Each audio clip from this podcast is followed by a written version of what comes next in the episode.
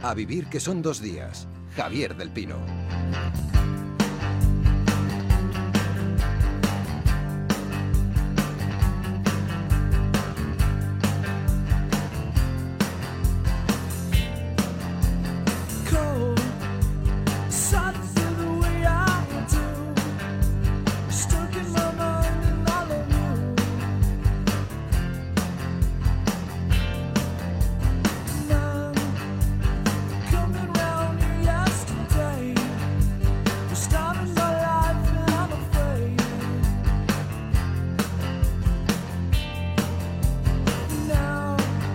Abrimos el último club de lectura de la temporada con Oscar eh, López, como siempre. ¿Cómo estás, Oscar? Hola, buenos días, Javier. Y un eh, pequeño, bueno, si regalo, sorpresa. En fin, hemos hablado mucho en el club de lectura de uno de los fenómenos editoriales de los últimos tiempos, que es El abuelo que saltó por la ventana y se largó. Eh, ahora la novela de Jonas Jonasson está dispuesta a convertirse también en fenómeno en el cine. lo es ya en Suecia el viernes que viene se estrena en, eh, en, España. ¿Recordamos la historia del abuelo Oscar? Pues es como una especie de road movie de un viejo de 100 años que justo el día que los cumple en la residencia donde vive se escapa, salta por la ventana precisamente. En su vida encuentra la maleta de un delincuente, va el tipo y se la queda y a partir de ahí empieza una persecución por parte de la policía también y por parte de los mafiosos. ¿no? Lo que pasa es que durante ese viaje pues vamos a conocer la vida de este hombre una vida muy, muy a lo Forrest Gump, podríamos decir, porque ha vivido los grandes acontecimientos del siglo XX y eso le ha permitido conocer pues, a figuras tan conocidas como Francisco Franco, como Mao, como Stalin o como el mismísimo Glenn Miller. Es una historia muy fresca, es una historia muy divertida, tiene una estructura más compleja de lo que mucha gente se pudiera imaginar. A mí a ratos me recordaba un poquito ese humor delirante de Tom Sharp y francamente no me extraña que haya tenido tantísimo éxito en todo el mundo. pues con motivo del estreno de la película tenemos cuatro packs que incluyen eh, el libro con la novela publicada en España por Salamandra y también una entrada para la película en cualquier cine de España.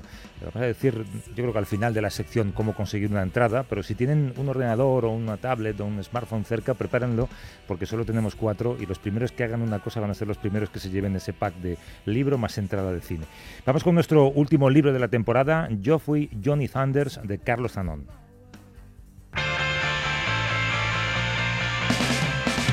Vaya punto venir a buscarme. ¿Vas de revisión de vida? Fijo que sí, lo conozco. Libreta nueva. Pero no sirve de nada, chico rock and roll. Las faltas de ortografía están ahí cuando abres los ojos y marcadas en rojo. Tú solo querías a tus amigos, a tu polla y a los Clash. Y seguro que no por este orden. Y asustar a mi madre, te molaba eso de si voy a morirme pronto para que todo lo demás. Pero estuvo bien, ¿no? Lo recuerdo como muy inocente a pesar de todas las barbaridades y sobre todo muy divertido.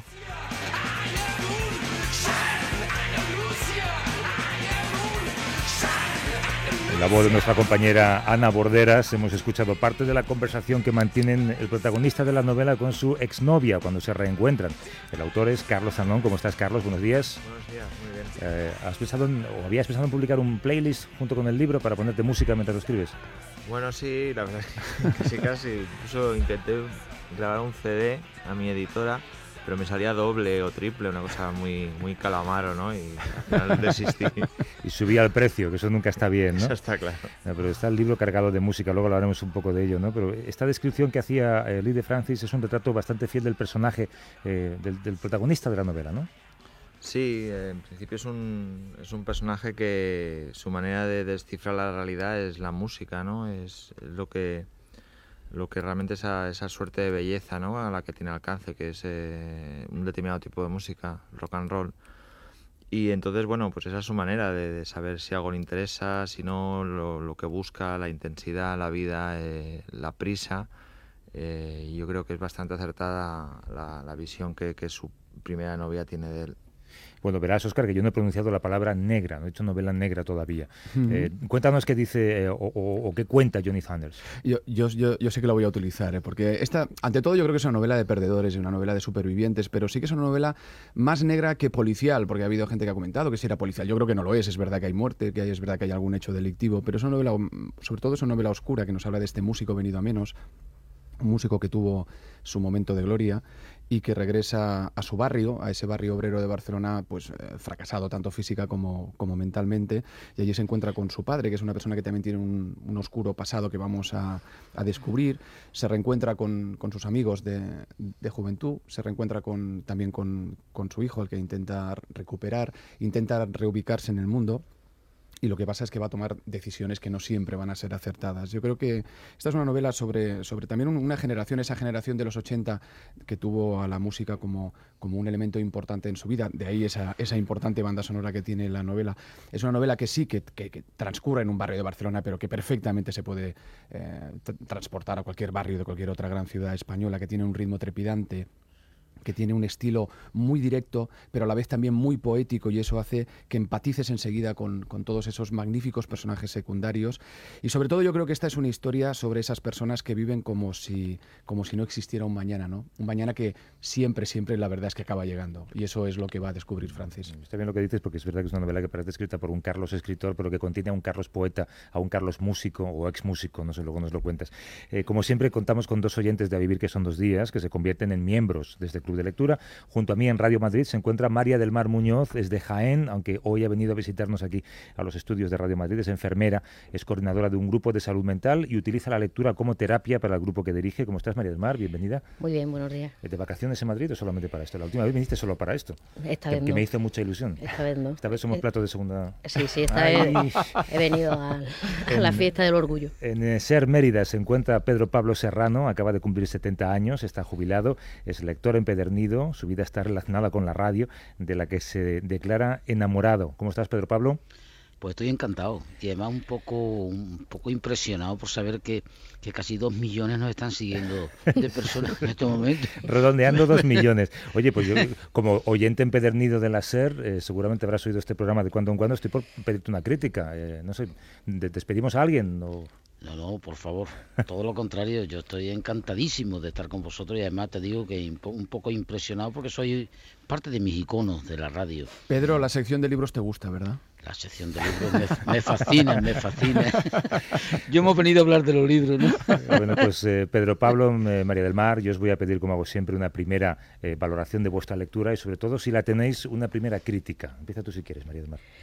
Bueno, yo en, en realidad, como siempre, otro libro que me ha sorprendido, yo en esto de la novela negra me reconozco novicia, creo que lo más parecido era los libros de los cinco, que alguna vez salía un malo.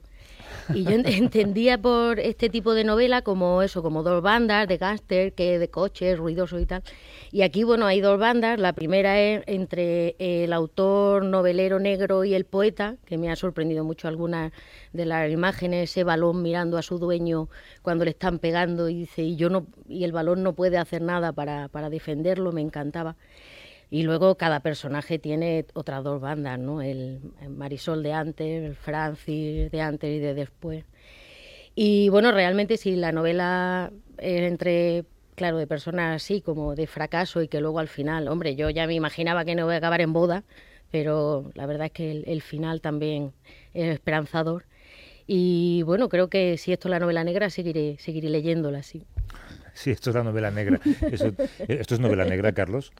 Uf, esa es la pregunta del millón. Eh, sí y no, es decir, eh, la novela entendido por negra, lo que es verdad lo que lo que decía Oscar, no es una novela policial, es decir, aquí no hay un misterio, ni hay un crimen, ni hay un investigador, ni hay buenos y malos, ni hay un proceso. Es- En ese sentido, es, no es una novela policial negra. El género negro es un género muy muy muy amplio y que ha mutado muchas veces, ¿no? Y en ese sentido podría entenderse que, que es un género negro porque es una novela urbana, es una novela de personajes de perdedores en el que existe una violencia. La violencia no solo tiene que ser física, puede ser social, puede ser psicológica. Y bueno, yo realmente cuando escribo no tengo la sensación ni, ni tengo entre mis maestros a- en la mesilla de noche no tengo a Chandler ni, ni nada de esto, ¿no? Es decir, yo escribo la, escribo la historia que me apetece y un poco con los, con los miembros que, que necesito. Entonces, ¿es una novela negra en un sentido amplio? Sí. Eh, ¿Rara, marciana? Pues probablemente también. Bueno, porque hay drogas, porque hay también delincuencia, Claro. porque hay oscuridad, porque es muy urbana eso, desde luego. ¿eh? Y por eso quizás también se comenta que es negra. Sí, pero claro, es que escribir un poco sobre la sociedad ahora y, soslayar todo eso, ¿cómo lo haces? Es decir, el problema yo creo que de la negra es que ahora que parece que todo el mundo escribe negra, ¿no? Pedro Pablo. Sí. Eh, ¿Tu uh, crítica positiva o negativa de esta novela? Mi crítica siempre positiva, porque es que este género de la novela negra requiere pues mucho oficio. Está uno moviéndose en unos niveles muy sórdidos. Y entonces eso requiere que tenga todavía algunas pinceladas de ternura, que, que, que, mm, de alguna forma mistifique el tema para no darle ese tinte tan dramático y tan lleno de, de, de horror. Entonces, Aquí en el principio se, ya se va viendo una situación, pues la verdad que lúgubre, un poco desquiciada, en la cual la heroína, bueno, aquí, eh, eh, aquello de drogas, sexo y rock and roll, aquí se, aquí se da claramente la mano. Pero la verdad es que la heroína mm, en esa zona mm, llega a ser una, una amante obsesiva. Eh, hay una atmósfera muy opresiva, ¿no? una vida muy desasosegada y, está siempre al filo de la navaja. La violencia verbal es continuada, machacona, pero aparecen esas pinceladas de ternura y uno se, se domina y sigue leyendo con fruición toda la novela. Yo es que creo que Pedro ha dicho algo importante. Em, no sé si estarás de acuerdo, Carlos, que es, evidente que aquí hay una historia y que hay historias, que hay subtramas, pero que es una novela muy de atmósferas. Sí, sí, y en eso sí que creo que es muy importante la novela, el, género, la novela negra. La novela negra básicamente es una novela de atmósferas, de, de la creación de esto. Yo estoy de acuerdo con eso y también estoy de acuerdo con el tema un poco de la, de la ternura o la compasión con los personajes. Yo creo que es muy importante no perder de vista a los personajes. Estás intentando retratar a seres humanos y tu mirada no puede ser despiadada o maniquea. Es decir, todo el mundo tiene sus razones y todo el mundo tiene sus momentos en los cuales... Eh, para que el lector se sienta implicado, tienes que, mostrar esa ternura. Y sí, yo creo que, que, si tú creas una atmósfera verosímil y en cierta manera y metes ahí unos personajes que te pueden, que más o menos se pueden levantar un poco del papel, tienes muy ganado en la novela. Independiente de la historia, que como las historias son las mismas de hace un montón de tiempo. Y si, si la novela es eh, en cierta medida el retrato de una generación, eh, de unas décadas muy concretas, ¿tú crees que es una generación que no se puede retratar eh, sin música y sin drogas? A ver, yo no, no quise en ningún momento hacer una novela generacional. Lo que sí que era era, era una novela que no, que no defraudase a mis amigos, ¿no? los amigos que tuve o, la sensación que tuve cuando yo tenía 14, 15 o 18 años. La música para la gente que nacimos en los 60 es lo mismo que para mis padres era el cine. era una manera de enseñarte a vivir, a querer, a desear, a, comportarte. Entonces la música fue esencial, ¿no? Con el punk y con todo lo que vino.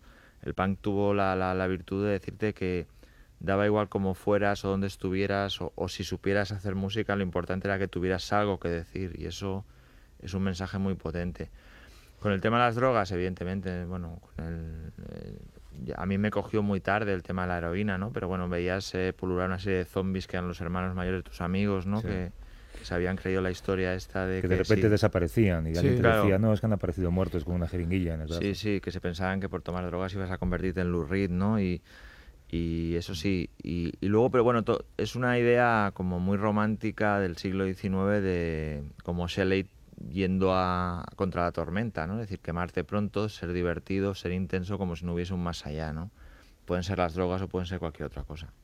Eh, María del Mar, eh, ¿criticarías algo en especial de la novela? ¿Que no acabe en boda, por ejemplo, como decías antes? Que no lo va a conseguir. Entonces, no, lo único que le quería preguntar es si él piensa que de alguna manera esta generación, que efectivamente yo también la viví en los últimos coletazos con amigos y tal, se puede retratar desde la, desde la poesía. Si hay alguna manera de curarnos a través de la poesía. Yo digo que a mis pacientes, ahora que estamos con el tema del famoso, la peligrosidad y gallardón que se está empeñando en, en vernos siempre como peligrosos, una parte de la curación, del tratamiento, es a través del club de lectura, a través de leer poesía creo que no seremos tan peligrosos, al menos no lo seremos siempre. Entonces me gustaría, eh, si tú eh, crees que, hay una manera de curarnos a través de la poesía de tanta sordidez. Bueno, curarnos no sé. Eh, lo que sí que creo que la, poesía es una mirada. Una mirada que, que levantas el velo de algo y ya lo has visto. Y eso en ese sentido es, es una fuerza muy, muy, muy corrosiva y muy, muy potente. Yo creo que la poesía, las imágenes poéticas en la novela, por ejemplo, funcionan porque te dicen mucho más que, tres párrafos, ¿no? Y en ese sentido, yo creo que te acerca más a la realidad de las cosas, a la verdad, más que la realidad. Y en este sentido yo creo que sí que puede servir. Eh, yo cuando escribo no, no digo esto es demasiado poético o esto es demasiado musical, ¿no? Para mí todo es lo mismo. Eh, tú antes, eh, Pedro Pablo, he comentado que tienes 70 años, perdona que insista en ello, no sé si querías ocultarlo, pero ya va a ser imposible a partir de ahora. Eh, tú, tú, tú, has asistido como, como testigo crecido, digamos, a, a, esa generación de los 70 y los 80. ¿Crees que el libro refleja lo que fueron esos años? Bueno, el libro refleja un ambiente justamente de una zona determinada, de unos barrios obreros, aquellos que, que, que yo recuerdo que, que se decían en algunas canciones eh, mi barrio tiene un oscuro bar de húmedas paredes y cosas de ese tipo en las cuales uno se, se ve el submundo de lo, de lo que es determinados barrios en determinados momentos. Eh, cuando uno vive en una población como Mérida que es reposada, tranquila, elegante y, y llena de historia, e, ese, ese tipo de, de situaciones no se crean. Lo que sí es verdad es que Aquí en, este, en esta novela, como María del Mar dijo al principio que utilizaba la lectura como terapia, es verdad que va a servirle de poca terapia las situaciones que se crean aquí, aunque tiene también su encanto. Pero lo que es cierto es que eh, aquí aparecen, pues por ejemplo, algunos clichés un curiosos, como el moro traidor, vengativo, eh, lleno de odio, el, el gángster gordo, ceboso, podrido de dinero, eh, que, que, que, tiene un retorcimiento moral tremendo y muy refinado en la venganza. En definitiva, son clichés que se ven y que, y que dan ese ambiente eh, absolutamente lleno de, de, ¿cómo diría?, de fuerza a la novela. Y, y desde luego, a, a, mí me daba siempre la, la, sensación de que podríamos pasar a algo eh, en lo que se arreglara esa, vida del filo a la baja. No, y al final termina con esa sonrisa esperanzada de no cuentes que al final, no cuentes al final. No, no, no, no de, que, de, que, de que algo, de que algo cambia. ¿Está bien escuchar a tus lectores, ¿eh, Carlos? Sí, hombre, sí, sí. Además, sabiendo que hay dos millones después, escuchándote, pensaba, a ver qué van a decir. Exacto. Eh, oye, hemos hablado de, eh, bueno, pues hay ingredientes de, de, tu pasado en esta novela, del Carlos músico, del Carlos poeta y del Carlos abogado penalista. ¿Hay algo aquí? Bueno, eh, yo creo que so, sobre todo hay una cosa de, contacto con una serie de personas para, eh, para lo cual solo existe el presente inmediato, ¿no? Es decir, eh, resulta difícil pensar en gente más o menos como nosotros, convencionales, que proyecta siempre cosas al próximo fin de semana, a las vacaciones, a mañana, eh, saber que hay gente que solo tiene el hoy. Y en este sentido yo creo que eso eso lo, lo, he conocido a través de esa faceta, ¿no? De, de gente que, que, vive el hoy y que se levanta y tiene 10 euros y tiene que tirar todo el, día y tiene que buscarse la vida, ¿no? Eh, y que a pesar de eso eh, no te tiras a un puente, sino que creas redes, creas afectos, creas eh, un sentido a tu vida, una manera. ¿Y hay un Carlos Zanón mmm, novelista porque no salió bien lo de ser músico? Bueno, eso, eso siempre. no, eh, en realidad es que yo empecé escribiendo poesía y, y, entonces la poesía me gustaba mucho la música, con lo cual eran las letras de las canciones. En realidad siempre, siempre hacía, el, siempre era lo mismo. Evidentemente, claro, me hubiera gustado ser una estrella del rock and roll con Toma, 18 mí, años. No te fastidia. Claro, como a todo el mundo. De, de, de hecho, eh, me cuentas una cosa que yo me identifico un poco con ella, ¿no? Cómo vas todavía a conciertos de gente que te gustaba en esa época, que realmente ya no te gusta porque no hace música buena, pero que te recuerdan esa época, ¿no? Sí, y aparte yo creo que hay una cuestión de lealtad, es decir, es gente que, que ha significado mucho para ti, ¿no? Y parece que el hecho de haberse hecho mayor o el hecho de de haber perdido el rumbo ya los tienes que quemar en la, en la hoguera, ¿no? Yo en eso soy, soy muy leal. Y luego te encuentras en esos conciertos con gente de tu edad, ¿verdad? Estas cosas sí. pasan. Sí, bueno, sí, eso, eso, es lo malo. A, a, hablando de música, escucha esto, mira.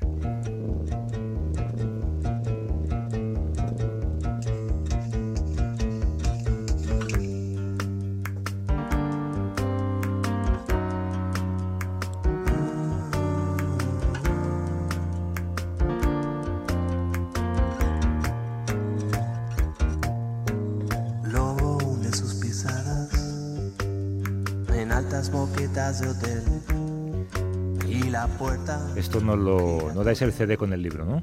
No, no, este CD iba suelto. esto, esto va suelto. Preparado, esto sí. se paga aparte. Cuéntanos qué es. Bueno, este es un proyecto de, de un amigo con el que había tocado, eh, Chamizo, es pianista. Y entonces, bueno, cosas de estas de internet. Al cabo del tiempo nos, re- nos reencontramos y musicó pues cuatro, cuatro poemas míos y uno de ellos es este Lobo. Lobo. Suena Vamos, muy bien, ¿eh? Suena perfecto, Ah. sobre todo para ponerlo de fondo con el libro. ¿no? El libro se llama Yo fui Johnny Thunders, nos ha acompañado como además su último autor de esta temporada, eh, Carlos Zanón. Te deseamos mucha suerte con el libro. Siempre decimos, Oscar y yo, que ya hoy en día tener suerte con un libro no sabemos muy bien lo que es. Si vender 100, 150, antes era 50.000, pero eso ya no lo vende nadie. Hombre, te puedo decir que ya va por su cuarta o quinta edición, ¿eh? Cuarta edición. Cuarta edición ya. Me parece muy bien. Un abrazo, Carlos. Gracias por venir. Nada, gracias a vosotros. Y a nuestros lectores eh, oyentes, María del Mar Muñoz, que ha venido de Jaén. Eh, gracias, María del Mar, por acercarte un día más. Espero verte el año que viene, algún día. Gracias a ti. Y en, eh, en Mérida, en Ser Mérida, Pedro Pablo Serrano, eh, ¿seguirás escuchando la radio ahora que ya has estado dentro o, o ya no? Eso es obvio. Eso no se puede evitar. Es un veneno que se lleva. Pues eh, que te siga picando ese veneno, Pedro Pablo. Un abrazo fuerte. Muy fuerte. Hasta luego. Hasta luego.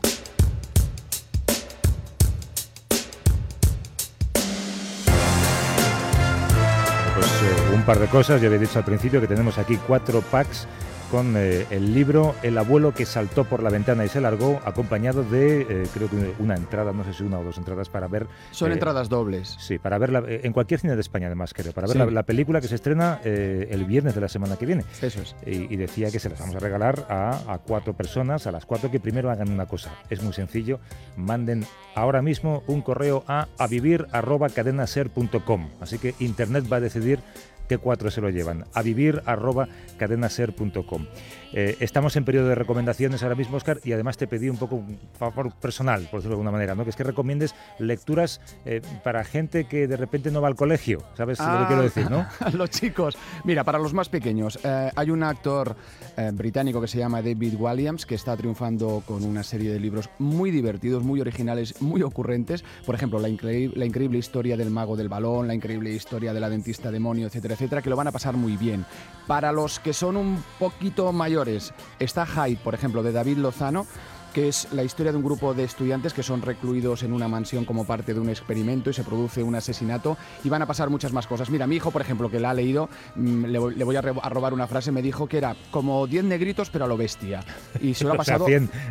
De verdad que se lo ha pasado fantásticamente bien con esta. Luego hay otra novela de John Green que está siendo un gran éxito y que además también ahora se estrena en el cine su adaptación, que es Bajo la misma estrella, la historia de dos adolescentes que sufren cáncer y uno de ellos quiere conocer a su escritor favorito y entonces embarcan en un viaje desde América hasta hasta Ámsterdam y este escritor que es así como muy enigmático y muy raro les va a ayudar un poco, vamos a decir, a ordenar su propia vida. Es una historia muy romántica y muy tierna que está funcionando muy bien. Y por último, si quieres, también te puedo recomendar una historia de ciencia ficción, La Era de los Huesos, de Samantha Shannon. Es la historia que es una historia que se produce en el 2059. eh, estamos ante un régimen totalitario y solo los clarividentes son capaces de escaparse de este yugo. Y la protagonista de esta novela, que también está yendo muy bien, es una chica de 19 años que trabaja para el AMPA londinense y que gracias a sus poderes telepáticos podríamos decir que va a luchar para salvar el mundo. ¿no? Son unas propuestas que creo que los más jóvenes que no van al colegio podrían leer. Y para los más mayores, pues cualquiera de los veintipico libros que hemos eh, que han pasado por este espacio, ¿no? Desde este último, yo fui Johnny Thunders, de Carlos Zanón, hasta yo qué sé, desde Fernanda Baramburu a Isaac Rosa, tantos, ¿verdad? Tantos que han venido, Millás, madre mía, Chaga. un, eh, un buen año, así que te espero en septiembre, Oscar. Venga, un abrazo Abrazos. y feliz verano a todos. Adiós.